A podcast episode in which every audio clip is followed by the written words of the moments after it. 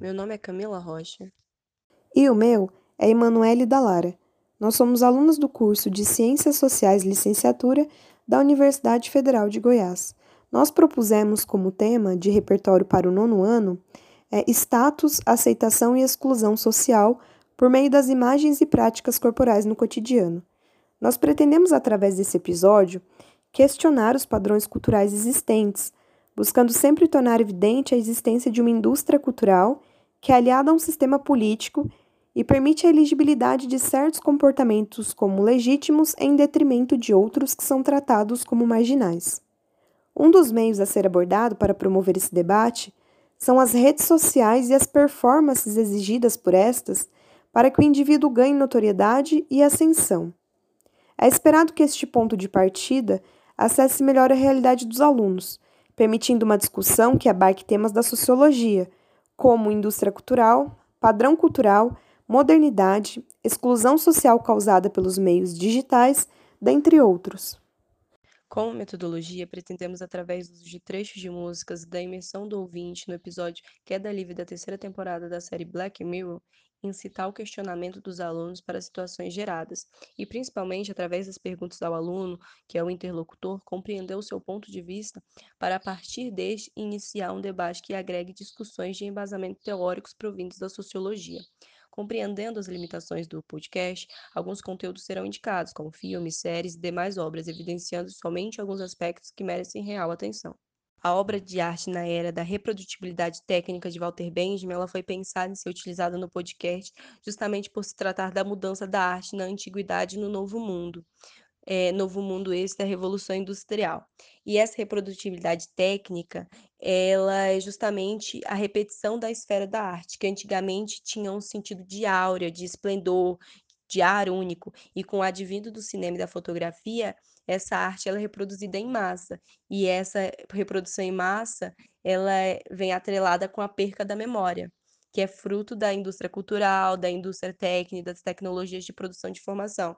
Então, hoje em dia, nós estamos emanados de tanta informação que nós perdemos a, o, o, lado é, de emocional, de memória com essas obras. Hoje em dia, a gente assiste uma segunda temporada de uma série e a gente não lembra mais da primeira.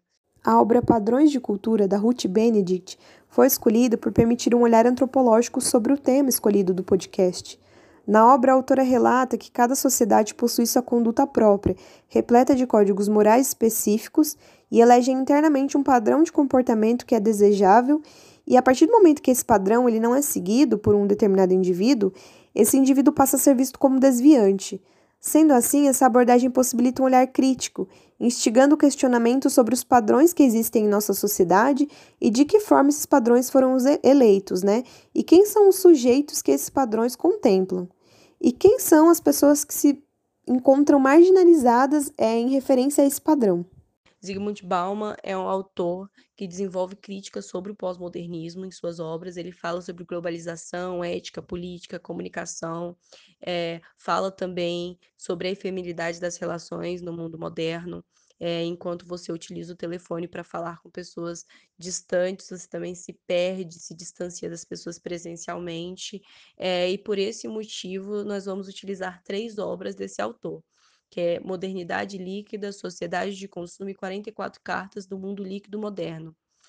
É, essa expressão sociedade líquida é criada pelo próprio autor, aonde se diz respeito a uma nova era de relações sociais, aonde elas são muito frágeis e maleáveis, semelhantes aos líquidos. O livro Dialética do Esclarecimento, de Adorno e Horkheimer, foi escolhido por ser um clássico das ciências sociais. Na obra, os autores apresentam o conceito de indústria cultural, através do qual analisam o funcionamento da sociedade moderna. Nesse cenário, os indivíduos passam a ser entendidos enquanto consumidores, que estão sujeitos à perda do olhar crítico e vivem de forma automática, embalados por uma ideologia capitalista. Esse tema será tratado de forma direta ao longo do podcast, principalmente através do conceito de indústria cultural. A Sociedade do Espetáculo de Debord ela vai ser utilizada justamente por se tratar de uma crítica teórica sobre o consumo e a sociedade capitalista. Segundo o autor, a sociedade do espetáculo corresponde a uma fase específica da sociedade capitalista, quando há uma interdependência entre o processo de acúmulo de capital e o processo de acúmulo de imagens. Então, esse papel desempenhado pela marketing, pela mídia, pelos influenciadores, ele ilustra muito bem o que o autor quer dizer é, das relações interpessoais à política, passando pelo estilo de vida, pelas manifestações religiosas, tudo está mercantilizado e envolvido por imagens. Já A Queda do Céu, de Davi Copenaua e Bruce Albert, e Ideias para Adiar o Fim do Mundo, de Ailton Krenak, são obras mais recentes que provocam, cada uma de sua forma, o pensamento sobre a conduta do chamado homem moderno. Fazem a crítica ao indivíduo com tanto foco na materialidade que esquece sua relação com a natureza, vendo-a apenas como uma matéria-prima geradora de lucro. Compreender as considerações desses outros atores são imprescindíveis para que repensemos a sociedade na qual estamos imersos, nos deslocando de uma condição estática e incitando o um movimento rumo à mudança, sempre em busca de diálogos para que juntos possamos pensar em possibilidades de atuação para a transformação.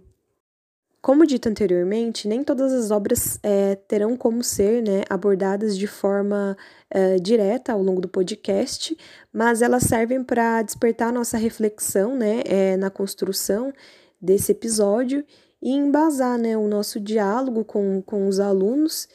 E também é, é importante dizer que os filmes escolhidos e as séries também, elas abordam a temática da internet né, e das mídias como uma forma, muitas vezes, é que traz um determinado prejuízo é, ao indivíduo, em outras vezes também ela funciona como algo bom, né? O que a gente busca é sempre mostrar que existe sim é, um equilíbrio, né? É, a gente só tem que começar a refletir sobre ele, sobre essas formas como atuar sobre essa tecnologia, né? Para que não ela não vá interferir na nossa vida de uma forma negativa.